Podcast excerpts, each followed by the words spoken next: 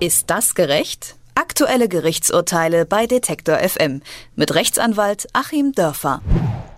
Es ist für etliche verwirrend. Hat jemand nachweislich gemordet, verurteilen die Richter ihn zu lebenslanger Freiheitsstrafe. Hat jemand aber getötet, wird er mit fünf bis 15 Jahren Gefängnis bestraft und nur in besonders schweren Fällen länger. Mit einer Reform des Strafgesetzbuches will Bundesjustizminister Heiko Maas von der SPD Klarheit ins Dunkel bringen. Dazu hat er sich von einer Expertenkommission beraten lassen. Die sagt, Mord soll nicht mehr automatisch zu lebenslanger Freiheitsstrafe führen.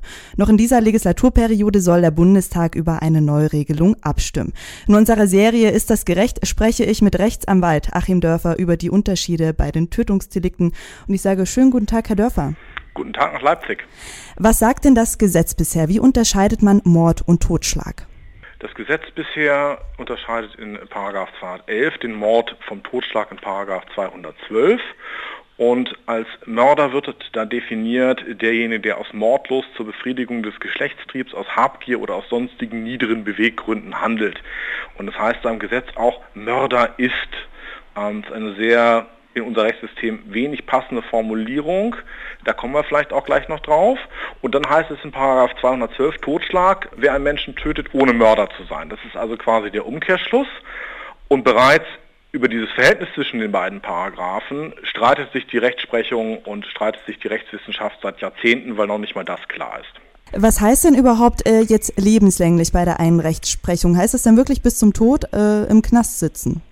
Das heißt im Grundsatz erstmal bis zum Tod im Knast sitzen. Dieser Grundsatz ist aber in mehrerlei Hinsicht durchbrochen. Zum einen hat das Bundesverfassungsgericht vor einigen Jahren entschieden, dass aus Artikel 1, also aus der grundrechtlich geschützten Menschenwürde, es sich ergibt, dass man keinem Menschen die Hoffnung nehmen darf. Es muss also selbst da eine Chance zu einer vorzeitigen Haftentlassung und Resozialisierung geben, sodass in der Praxis selbst bei einer Verurteilung zu lebenslänglich dieser Restschimmer Hoffnung da sein muss und die Restmöglichkeit zur Freiheit da sein muss. Und dann hat sich eben die Rechtsprechung gerade sehr, sehr schwer getan mit diesem harschen Unterschied. Ich will das vielleicht mal an einem Beispiel erklären. Das sind die sogenannten Haustyrannenfälle. Also der Ehemann verprügelt seine Frau jahrelang und bringt sie dann um. Das ist Totschlag. Fall 2, der Ehemann verprügelt seine Frau jahrelang. Die Frau ist kurz davor, völlig fertig zu sein, sich zu suizidieren und bringt ihren Ehemann im Schlaf um. Das ist Heimtücke, das ist Mord. Die geht lebenslang ins Gefängnis. Das entspricht ja überhaupt nicht unserem Gerechtigkeitsempfinden, diese beiden Konstellationen. Und deswegen ist die Rechtsprechung auch dahin ausgewichen, dass man dann doch in diesen minderschweren Fällen des Mordes einen geminderten Strafrahmen aus dem allgemeinen Teil des Strafgesetzbuches anwendet. Aber das steht so alles im Gesetz nicht drin. Und das ist ja gerade das Komplexe, dass sozusagen die schwersten Delikte mit dem höchsten Freiheitseingriff durch den Staat gar nicht sauber im Wortlaut und demokratisch legitimiert im Gesetz stehen, sondern eben da eine jahrzehntelange Bastelei vorliegt, weil man im Grundsatz ein ganz stark auch nationalsozialistisch gefärbtes Gesetz irgendwie unseren Vorstellungen anpassen muss.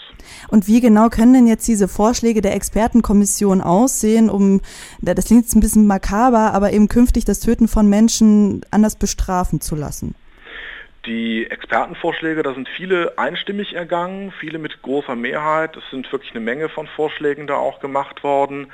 Man wird ja sehen, wie das jetzt ausgearbeitet wird, aber um mal da einige zentrale aufzugreifen, das ist eben einmal die Terminologie, also die Formulierung. Die Formulierung jetzt ist eben wirklich eine Nazi-Formulierung. Mörder ist, das stammt vom Präsidenten des Volksgerichtshofs, dem Herrn Roland Freisler, wo man eben davon ausgegangen ist, da ist ein Mensch, der ist, ist, sozusagen so geboren, es gibt diesen Tätertyp und der muss aus dem gesunden Volkskörper ausgemerzt werden.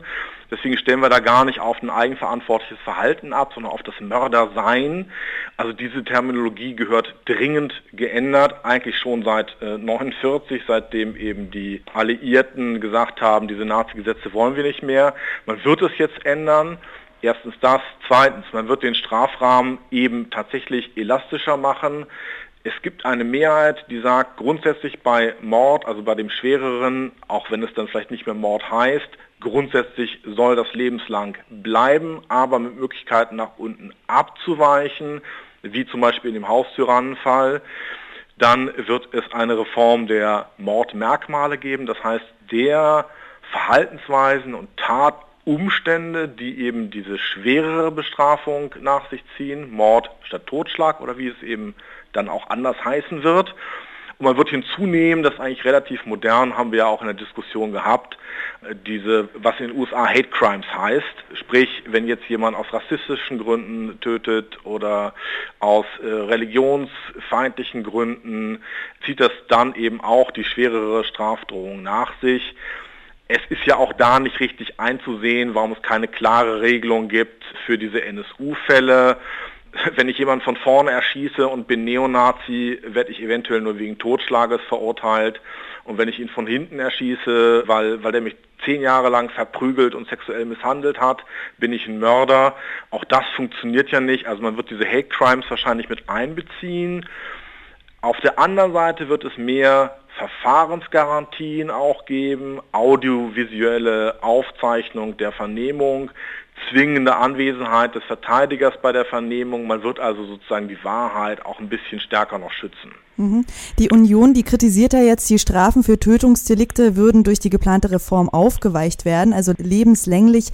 Das sei dann nur noch eine Ausnahme. Aber wenn Sie jetzt sagen, eben bei diesen Hate-Crime-Dingern, ja, wenn der Mann eben die Frau verprügelt, äh, beziehen die das ja gar nicht mit ein in die Kritik? Ja, ich halte das für eine relativ populistische Einlassung. Man muss das dann ja mal sehen.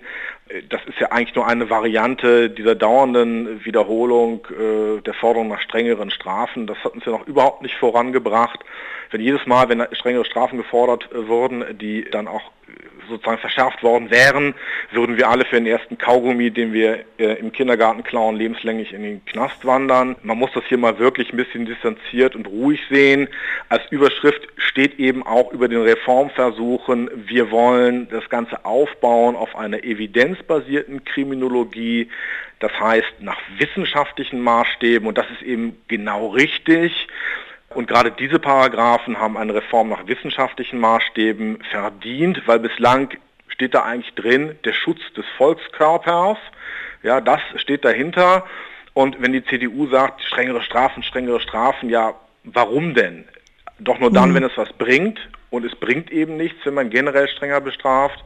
Also Zurückhaltung und ja, die Politik möge sich da mal so ein bisschen zurückhalten, die Experten machen das schon. Okay, und Heiko Maas ist jetzt von der SPD. Was denken Sie, kommt er damit durch mit seiner Reform? Ich hoffe ja. Also ich finde wirklich von allen Parteigrenzen, über alle Parteigrenzen hinweg, finde ich das eine gute Reform. Es ist eine rechtsstaatliche Reform. Es ist eine Reform, die seit 70 Jahren eigentlich überfällig ist, wenn man die alliierten Gesetze sieht, die gesagt haben, die Nazi-Gesetze müssen weg.